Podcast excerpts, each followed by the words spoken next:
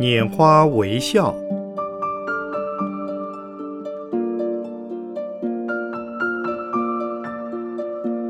圣严法师著。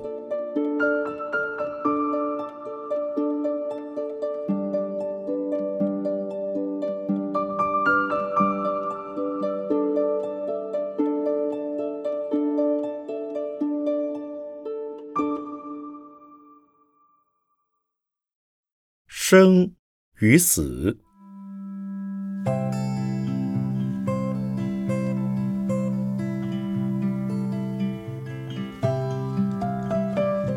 先念一段曹山本集禅师的语录。一次，有僧问曹山：“我通身都是病，请您老人家替我医病。”曹山禅师回答说：“我不医。”僧又问：“为什么您不替我医？”曹山禅师说：“我要叫你求生不得，求死不得。”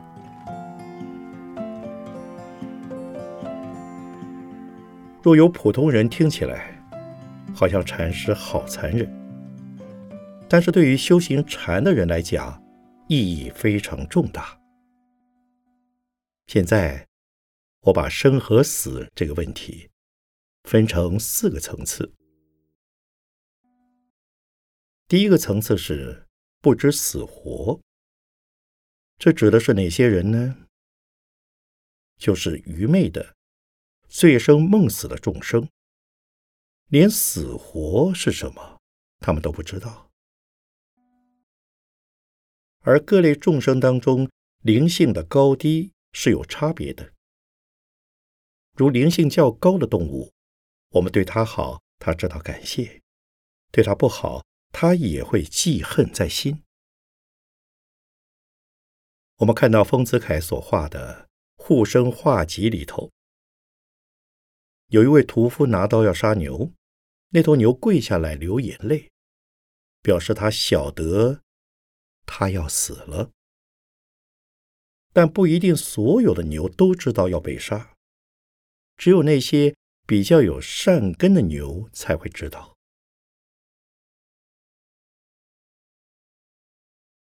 猪也是一样，绝大多数的猪在没有上屠宰台以前，可能还不知道什么叫死亡，可是。我有一次看到一个乡下人卖猪，猪贩子进了猪圈里，不管怎么打，猪就是不肯出来，因为他晓得自己就要死了。结果猪贩子一手抓他尾巴，一手揪他耳朵，这么一提就提上车子载走了。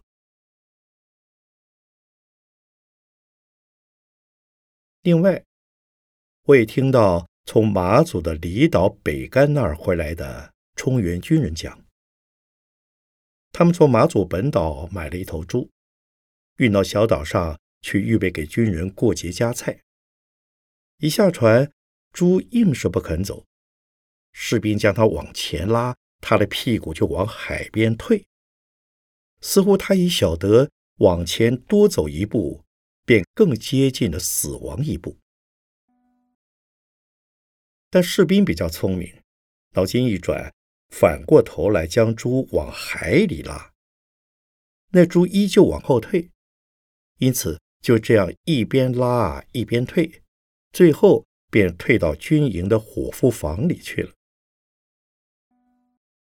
畜生还是可怜呐，只晓得逃命，越逃反而离死亡越近。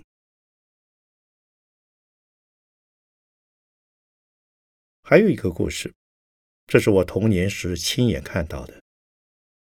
过年时，邻家的人要杀羊夹菜，殊不知道母羊肚里怀了小羊。那头母羊在两天前就知道了，便不肯吃草，且日夜的叫，叫得很凄惨。主人还说：“这只羊八成遇到鬼了，好端端的叫什么？”等到剖开母羊肚子时，赫然发现里面有了三只小羊，后悔已经来不及了。他们想，羊也有灵性啊，它肚子里有小羊，且知道我们要杀掉它。这是属于有灵性的动物。除此外，还有两种很有灵性的动物，便是狗和象。往往在要死以前，他们会知道的。特别是象，将要死时，一定会走到隐秘处去。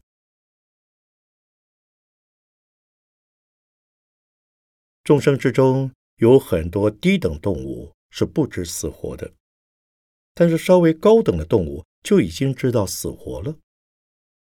因此，我们在净土宗的《往生传》里头，看到狗、鸟、鸡、鸭、猴子等等这些比较有灵性的动物也会往生净土，但并不是说所有的动物都知道生死。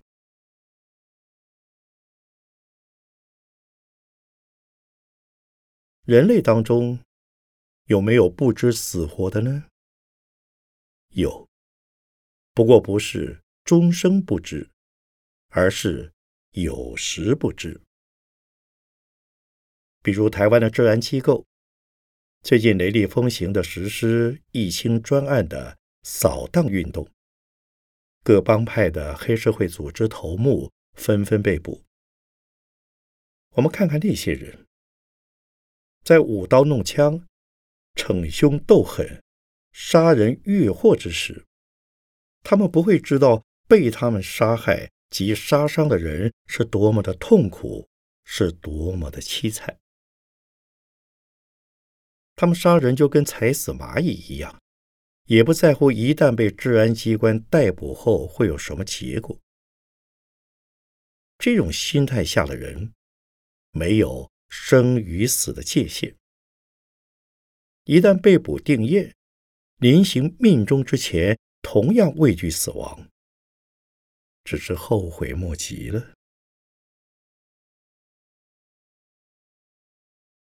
另有一些人，不知生的可贵与死的可悲，稍想不开就要寻短见，并扬言“我死给你看”，好像把死这桩事当作儿戏。殊不知，置人于死和自杀同样的不知死活是什么。譬如做儿女的要结婚，父母不答应，就死给父母看；男孩追女孩追不上，就要死给女孩看；女孩被男子遗弃或者遇人不淑时，就去寻短见等。他们不知道生命得来不易，留着生命尚有其他的机会。失去了此一生命，并不等于就有另一个更好的机会等着你。所以佛说，杀他、杀己，都是犯了杀人罪。这种人，佛陀称之为可怜悯者。这种人多了的话，对于家庭是沉重的负担。如果人人把死亡当儿戏，那么天下会大乱。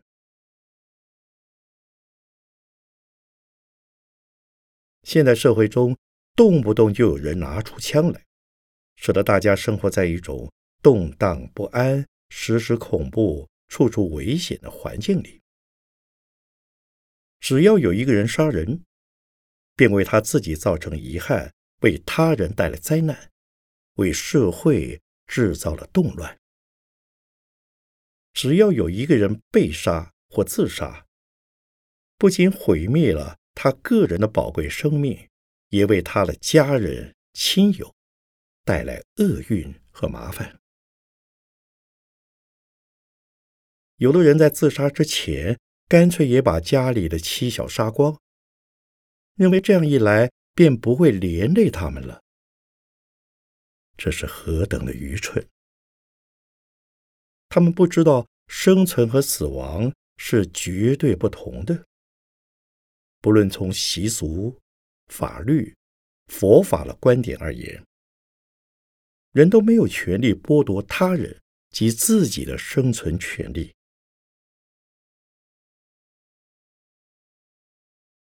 从生理而言，有生有死是自然现象；从佛理而言，死亡是一起果报的结束，也是另一起果报的开始，是无可避免的现象。但是，杀人与自杀都是罪性、暴性，用暴力达成了任何目的。皆违背着自然的因果律，必将付出更多的代价。我们看到一个人的被杀或自杀，可能导致好几个家庭的悲剧，而且影响到其他人跟着模仿学习。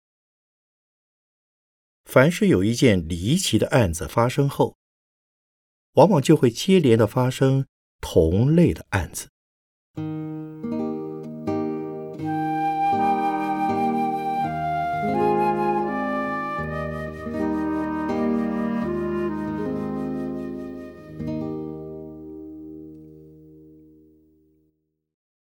第二个层次是贪生怕死。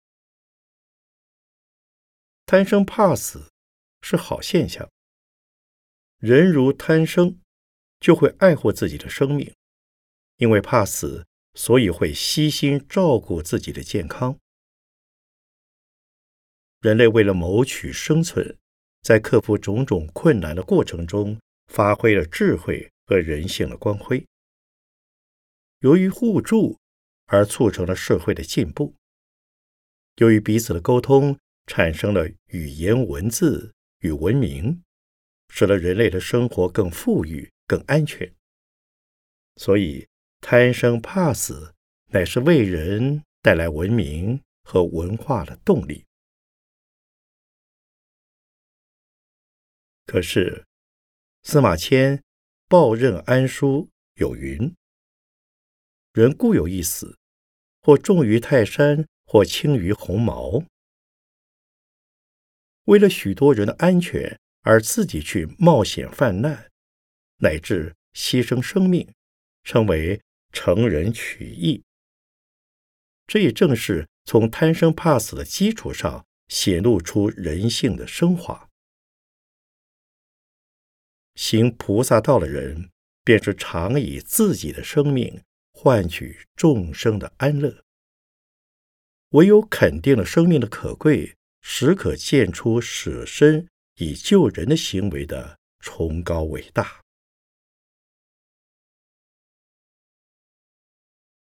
一九七五年初夏，我在美国听到当时我国驻纽约的公使夏公权先生讲的一个故事。他表明是一个佛教徒，并是独生子。当抗战初期，在蒋委员长“十万青年十万军”的号召下，那时他在高中刚毕业，就参加骑兵部队。骑兵负责斥候、探听消息，在所有的部队里头是最危险的兵种。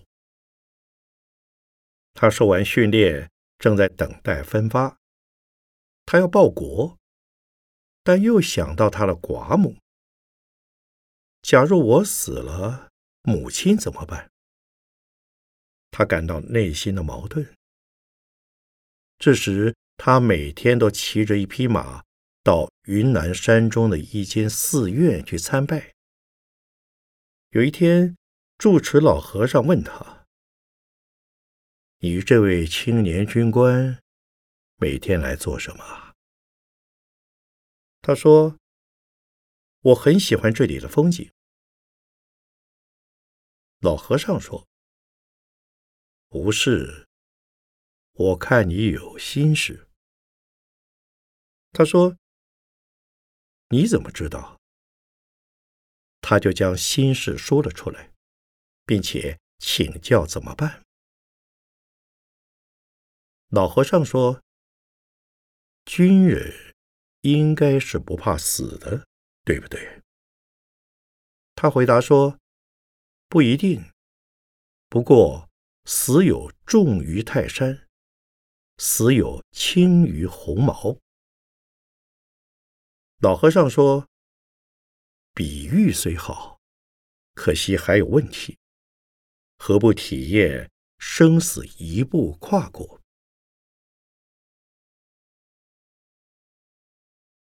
夏公权先生很有善根，他听了这句话以后，心里头突然一亮。生死只有一条线，只消一步就跨过罢了。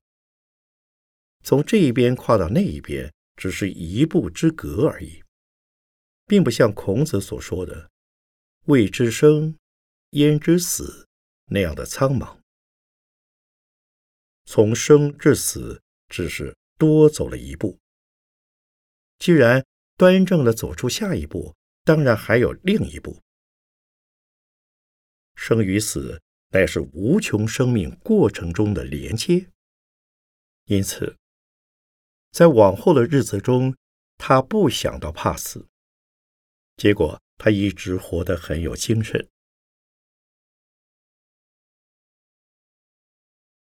但是。不贪生怕死，并不等于没有生死。生死一步跨过，当有双重意义。第一重是从此一生死到另一生死；第二重则是一步跨越生死，而到达不生不死。因此，我们必须进一步讲了生脱死。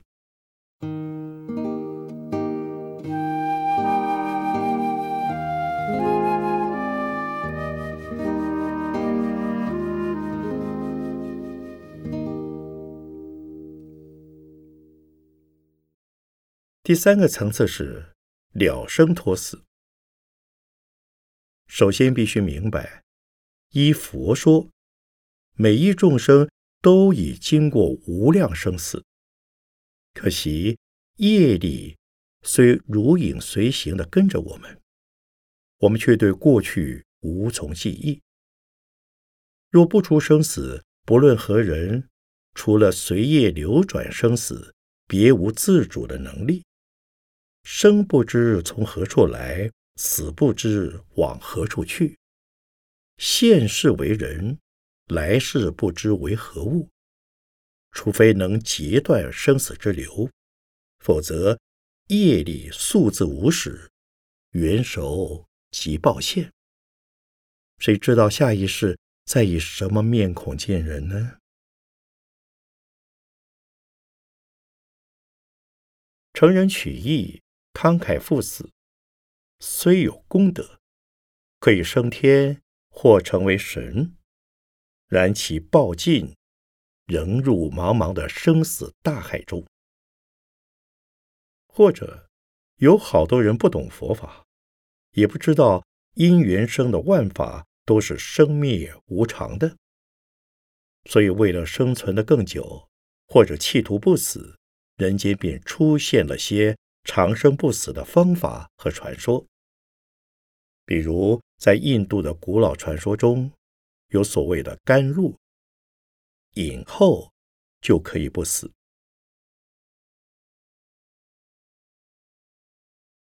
古代中国的秦始皇曾派了五百童男童女到蓬莱仙岛去寻找长生不死的药。中国道术中。有不死之药，称为金丹。结果有好多人烧炼千汞，服后中毒死亡。道书中的方术，无非是些医药卫生及调气、按摩以健身的方法。长生久世，则是神话而非事实。佛法的了生脱死，不是叫长生不死，而是生与死跟我不相干。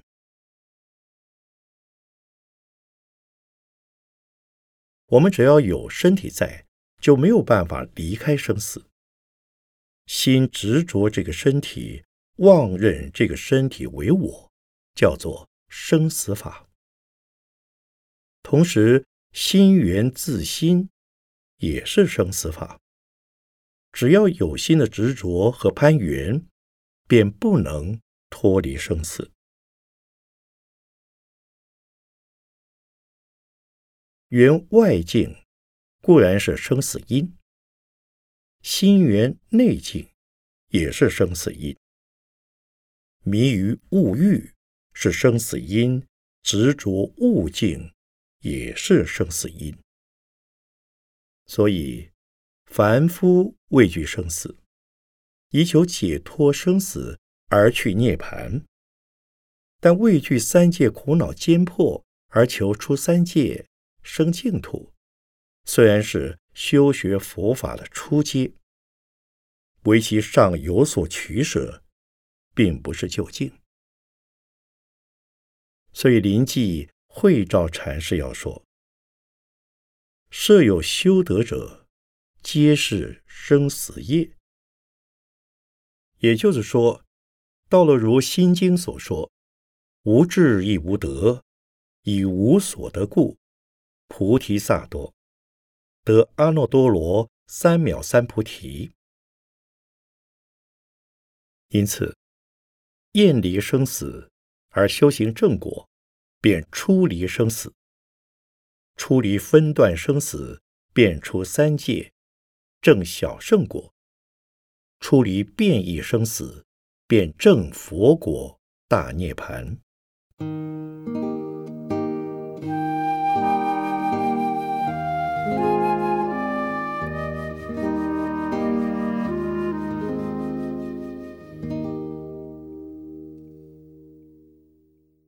第四个层次是生死自在。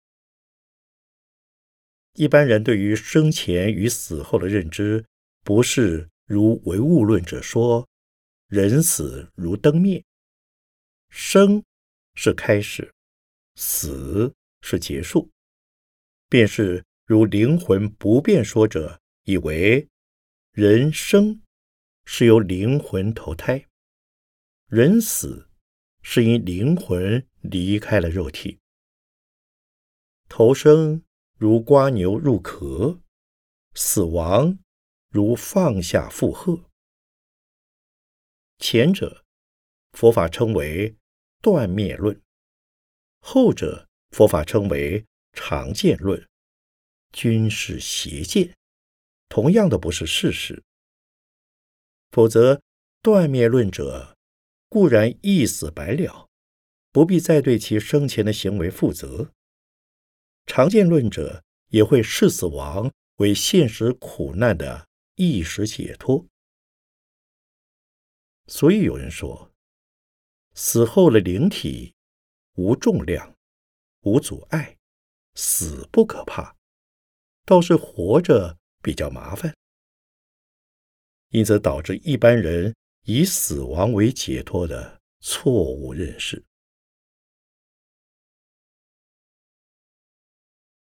实际上，生是由过去无始以来所造业力的果报。若非大恶大善，人的寿命及福缘，在其出生之时，大致已经决定。生存期间，是受先世业力的牵引。死亡以后，若业力尚在左右生死，则紧接着又将接受另一期的生死。如此流转，佛法称为六道轮回。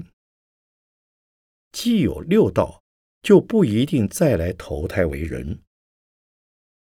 同在人中，也不能与先世的亲友相视相认，所以。死亡绝对不是解脱，倒是另一个业报之身的开始。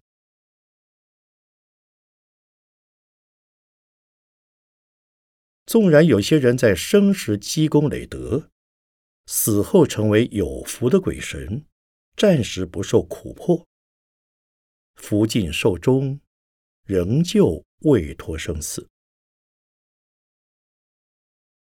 深一层言，小圣圣者出三界而住涅盘，虽已不再生死，仍执生死为实有。不入生死，并不即是得大解脱。唯有不受业力牵引而入生死，也不以生死为实有而不入生死，才是大涅盘、大解脱的生死自在。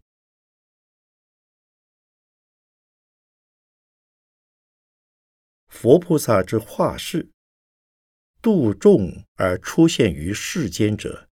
有以暂时现身的变化身，有以入胎出胎的脱化身，而且是随类脱化，无方不现。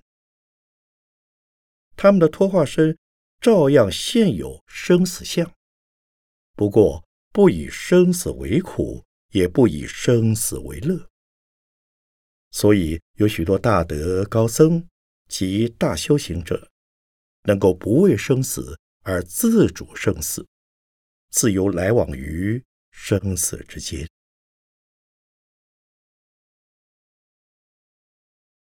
例如难舍能舍，舍身救生，如预知舍受死亡的时间，死亡时天月明空，异香满室。有的因死而能留寿不死，此时。仍能够健康如常的，或说法，或传记，或显神意；有的则能作王、立化，舍受于谈笑不经意间；有的则能死后复活而再死。他们收放自如，要活就活，说死便死，了无生死的牵挂可见。这才是。生死自在的境地，因为在他们的心中已没有生死的痕迹。正所谓“求生不得，求死不得，生无生相，死无死相”。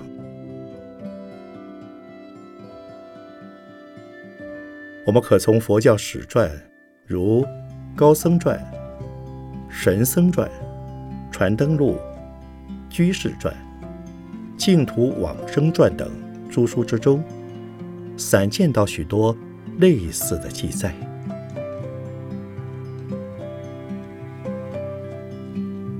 一九八五年三月十七日，北投龙禅寺禅坐会开始，周炼英居士整理。